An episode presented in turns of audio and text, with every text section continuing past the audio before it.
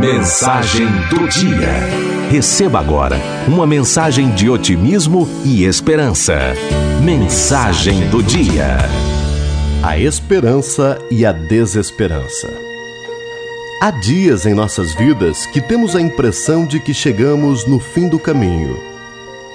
Olhamos para frente e não vemos nenhuma saída. Não há uma luz no fim do túnel e não há também nenhuma possibilidade de voltar. Parece que todos os nossos projetos, objetivos, foram levados para bem distante. Estamos sem condições de torná-los realidade, de alcançá-los. Parece mesmo que o outono da nossa existência fez com que cessasse as nossas esperanças, e o vento forte do inverno veio para varrer das nossas mãos todos os nossos sonhos acalentados. A morte vem e arrebata os afetos de nossa alma, deixando-nos o coração dilacerado. Sentimos-nos perdidos, não sabemos que rumo tomar. Ficamos atônitos sem nenhuma ação ou reação. Sentimos-nos como árvore ressecada, sem folhas, sem brilho, sem vontade de viver. É a desesperança.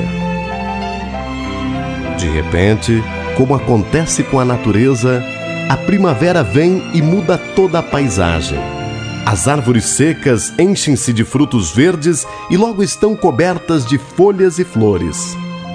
O tom acinzentado cede lugar às cores vivas e tonalidades mil. É a esperança.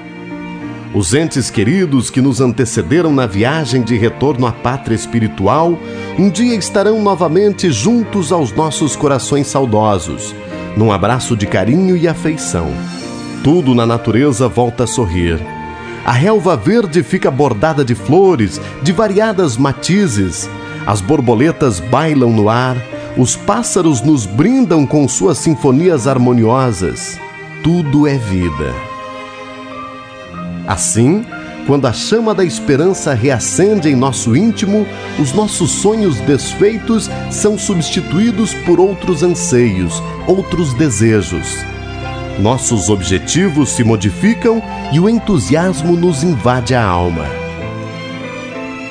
Jesus falou-nos da esperança no Sermão da Montanha, com o suave canto das bem-aventuranças.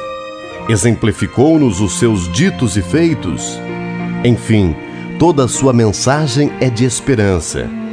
Por isso, alimente os seus sonhos com a esperança de um mundo feito de pessoas como você. Aproveite. Viva a vida com intensidade respeitando o espaço de cada uma das pessoas que se fazem presentes na face da terra. Se a desesperança cercar-se de nós, vamos lembrar o amigo dos céus. Meu fardo é leve e meu jugo é suave. Pois bem, se o fardo é leve, por que não o conduzimos? E se o seu jugo é suave, por que não o aceitamos? vamos levar a vida adiante, acreditando especialmente naquela força maior que nos deu vida, Deus, independente de qual seja o nome que você dê a Ele.